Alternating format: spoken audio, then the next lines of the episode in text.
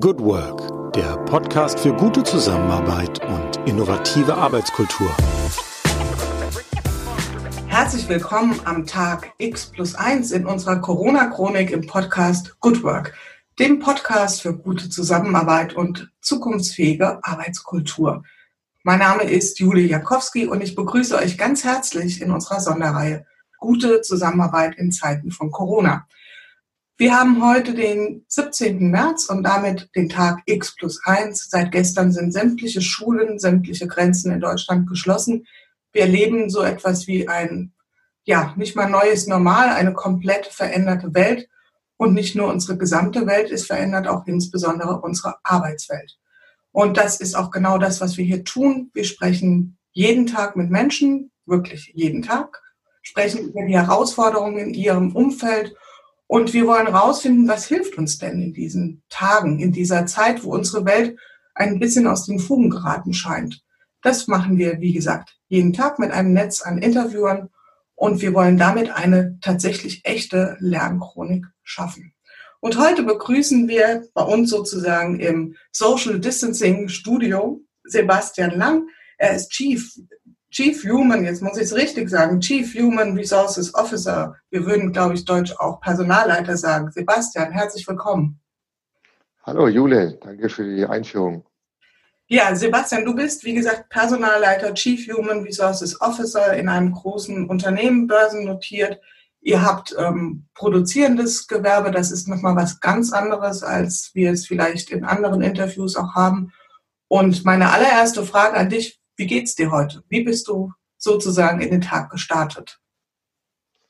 Ähm, ich, interessanterweise starte ich in den Tag, in die, in die, letzten Tage, seitdem das Thema Corona uns derart ähm, beschäftigt hält, immer gleich, dass äh, ein großer Abgleich stattfindet zwischen dem, was man so in den äh, über Nacht, möchte ich fast sagen, gehört hat ähm, äh, im Unternehmen. Das heißt, der Vormittag besteht eigentlich nur aus Gesprächen und Aktivitäten rund um das alles beherrschende Thema. Der Nachmittag, interessanterweise, so wie wir es heute auch haben, kann man sich dann auch mal anderen Aufgaben widmen. Also irgendwo muss da der Stau des Abends und der, Nacht aufgearbeitet werden am Vormittag und ähm, die Fragen schnell nach oben, wie man damit umgehen kann. Hm, okay. Kannst du vielleicht mal so einen kurzen Blick darauf ähm, werfen, wie sieht denn dein neues Normale in Anführungszeichen aus? Also wie unterscheidet sich jetzt so dein Tag ganz konkret von dem, was du vielleicht noch vor drei, vier Wochen jeden Tag getan hast? Ja, wir sind wahrscheinlich in guter Gesellschaft mit vielen anderen Unternehmen. Ich, ich bin deutlich mehr ähm, äh, in digitalen Meetings, in, in Webmeetings, in Videokonferenzen. Ähm, man sieht sich weniger face-to-face. -face. Äh, fühlt sich fast ein bisschen an, wie man es vielleicht äh, karikatieren könnte als Callcenter. Man telefoniert den ganzen Tag. Das hat sich schon massiv geändert. Ähm, dadurch, dass wir international weltweit tätig sind, ähm, äh, ist jetzt sozusagen die Kommunikation, die man bisher morgens äh, mit Asien gehabt hat und am Nachmittag mit äh, Amerika jetzt auch tagsüber auf, am Telefon. Also von daher sind wir jetzt gefühlt 24 Stunden am Telefonieren. Und ähm, das ist, glaube ich, schon eine wesentliche Veränderung. Ähm, und das Zweite ist natürlich inhaltlich ist das Thema, hat ganz viel mit Unsicherheit von Menschen zu tun. Wie, wie kann man sich einander begegnen?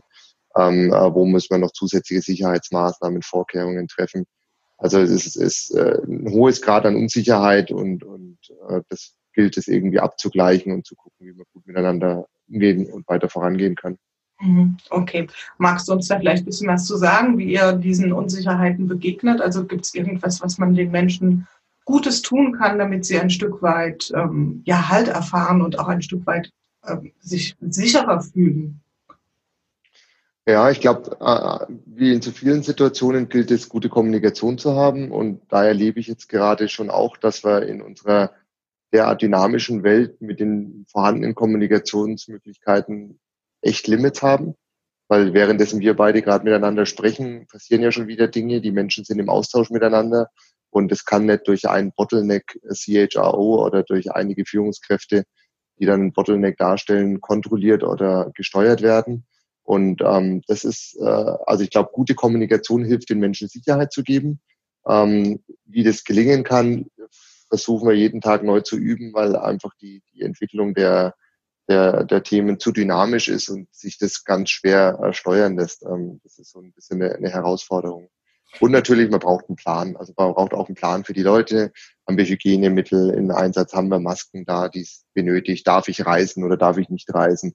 Also ich glaube, die, die Menschen brauchen Orientierung und Klarheit. Ja, das ist ein wichtiges Stichwort und das sind ja dann zum Teil nicht nur einfach symbolische Handlungen, sondern ganz, ganz wesentliche Dinge, die ihr dort tut.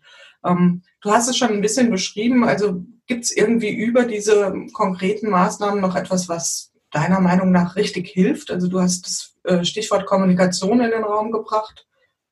Was können wir da? Ja, also ähm, Kommunikation, aber was total spannend ist, das würde ich vielleicht gerade gern teilen, weil das eine Erkenntnis der letzten zwei Tage ist. Ähm, interkulturelles Verständnis. Aha. Interessanterweise betrachten wir ja aus einer deutschen Sicht heraus äh, und bislang ja auch das Ausland als den, den, den Bringer des Viruses, also insbesondere Asien. Und oh, man darf nicht nach Asien reisen und ähm, äh, ganz schwierig und die Situation. Ähm, wir sind jetzt seit äh, fast einer Woche und seit die letzten zwei Tage hat sich sehr massiv äh, äh, erweitert von Asien damit konfrontiert, dass die das Gefühl haben, wir nehmen das Thema nicht ernst genug. Also die sind jetzt aus der Krisensituation für sich gefühlt raus, sehen uns als Krisenland und konfrontieren uns jetzt mit dem, was wir davor in die andere Richtung äh, verlangt haben. Die hinterfragen uns, warum wir nicht alle Mitarbeiter Fiebertests machen, warum wir nicht alle Masken tragen, was in Deutschland nicht so salonfähig und verbreitet ist, wie das in, in China oder im asiatischen Raum gang und gäbe ist. Und dieses Verständnis bei den Mitarbeitern hinzubekommen, dass der Spot sich jetzt geändert hat und ähm, man nicht immer nur so nach draußen guckt und sagt, da ist eigentlich das bedrohlich Böse, ähm, äh, äh sondern hey, wir sind gerade der Spot und bei uns ist die Krise und jetzt gucken die anderen, so wie wir es die letzten Wochen getan haben, auf uns. Das ist eine total spannende Dynamik und ein 180-Grad-Perspektivwechsel. Und den jetzt in den Köpfen der Leute verständlich zu machen, ist echt spannend. Das ist absolut spannend. Und ich glaube, gerade wenn, wenn ich das Bild mal aufgreifen darf, ich glaube, ich habe es heute Morgen noch irgendwo gelesen, dass ähm, diese Maske, für die einen ist es eine Bedrohung, ah, da scheint jemand zu sein, der ansteckend ist. Und für eine andere Kultur ist es, oh, da ist jemand, der Sorge trägt. Und das finde ich auch ganz spannend, wie man auf ein und das gleiche, sagen wir mal an der Stelle Artefakt, komplett unterschiedlich schauen kann. Und ähm, ja. ja, also von daher auch nochmal diese unterschiedlichen Perspektiven auf ein und das Gleiche und auch dieses Erleben, dass wir ähm, sozusagen jetzt Krisenverursacher mit sind. Ne? Das ist eine neue Rolle, in der wir uns irgendwo vielleicht auch wiederfinden. Ähm, Absolut und gern darf ich das Bild vielleicht nochmal aufgreifen, weil genau damit sind wir gestern konfrontiert worden. Wir haben asiatische Mitarbeiter bei uns in unserem Standort und ähm, die tragen ähm, Schutzmasken oder die tragen Masken, auch wenn die einkaufen gehen. Und das Interessante ist, dass die Einheimischen, in Anführungsstrichen, also Deutschen, ähm, die anschauen, weil sie glauben, die tragen die Schutzmasken, weil sie infiziert sind und sozusagen die Einheimischen schützen wollen und die Asiaten tragen es genau aus der anderen Sicht, weil sie sich eigentlich schützen vor den Einheimischen wollen. Genau, genau. Das ist, das ist sehr spannend. Da gibt es tatsächlich auch Missbotschaften sozusagen wechselseitig. Ja. ja. Gab es denn auch jetzt in dieser relativ kurzen Zeit schon Dinge, von denen ihr euch wieder verabschiedet habt, wo ihr sagt, ja, das haben wir jetzt mal montags probiert, aber dienstags schon wieder gesagt, nein, das bringt nichts. Also keine Ahnung, was auch immer es sein mag. Ja, also wir haben, wir haben vielleicht zwei konkrete Beispiele. Wir hatten zu Beginn, ähm, also zu Beginn, wir sind, äh, da, da wir ja international unterwegs sind, auch in China Standorte haben, ähm, beschäftigt uns das Thema eigentlich schon seit Jahresanfang. Ähm, aber wir haben so vor zwei Wochen noch gedacht, wenn das in Deutschland etwas mehr zunimmt, dass wir dann sehr restriktiv verfahren werden, äh, große Kohorten an Mitarbeitern, die auch nur leicht in der Nähe äh, von Infizierten hätten sein können, ähm, äh, nach Hause schicken und äh, haben unsere Handlung da jetzt im Moment angepasst, weil dann könnte man das komplette Unternehmen zumachen und ähm, differenzieren jetzt nach Graden der, der Infektionsgefahr. Also ersten Grad ist jemand, der unmittelbar Kontakt hatte, zweiten Grad ist der mit einem, der unmittelbar Kontakt hatte, Kontakt hatte und so weiter und versuchen das ein bisschen kaskadenhafter zu steuern. Ähm, oder zum Beispiel hatten wir uns auch durch China ein Stück weit äh, ähm, ja, eingefordert, überlegt, dass wir dann auch Fiebertests machen, wenn äh, Corona in der Region ankommt. Jetzt ist es ja mittlerweile in fast allen Regionen in Deutschland angekommen und äh, haben das auch sofort über Bord geworfen und haben gesagt, nee, das, äh, es passt halt nicht in unsere Kultur. Also das ist etwas, was in Deutschland eher fremder ist ähm, äh, und im asiatischen Raum wie selbstverständlich gemacht wird.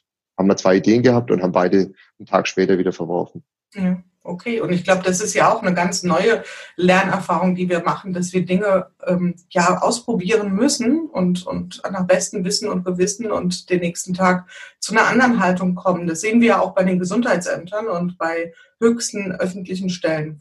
Hm. Jetzt hätte ich gerne noch eine Frage an dich gestellt, und zwar das Thema Corona-Hack. Also gibt es sowas bei dir? Hast du sowas wie einen Kniff, irgendetwas, was du dir in diesen turbulenten Zeiten zurechtgelegt hast, ähm, für dich persönlich entdeckt hast, wo du sagst, das hilft mir durch dieses Chaos, das hilft mir, das unterstützt mich. Der Corona-Hack. Der Corona-Hack, also sozusagen ein Best Practice in der eigenen Anwendung. äh, um, um äh, durchzukommen. Ja, ehrlich gesagt, ähm, äh, was mir hilft, und das ist vielleicht etwas, ist, ist auch ein persönliches Thema, wir sind ein kleines, aber feines Team, das sich jetzt mit diesem Thema laufend beschäftigt und wir haben uns das wirklich zu eigen gemacht, dass wir auch miteinander lachen und das ganze Thema mal von der anderen Seite betrachten. Und es tut gut, in diesem geschützten Rahmen dann äh, alle paar äh, äh Meetings oder, oder Stunden mal zusammenzukommen und, und auch mal die, diese gefühlte Last oder dieses Unwohlsein auch mit dem Fremden und Unbekannten ähm, äh, mal sagen zu lassen und mhm. einfach auch mal den ein oder anderen äh, Spaß miteinander teilen zu können. Ähm, äh, das, das spendet mir Energie.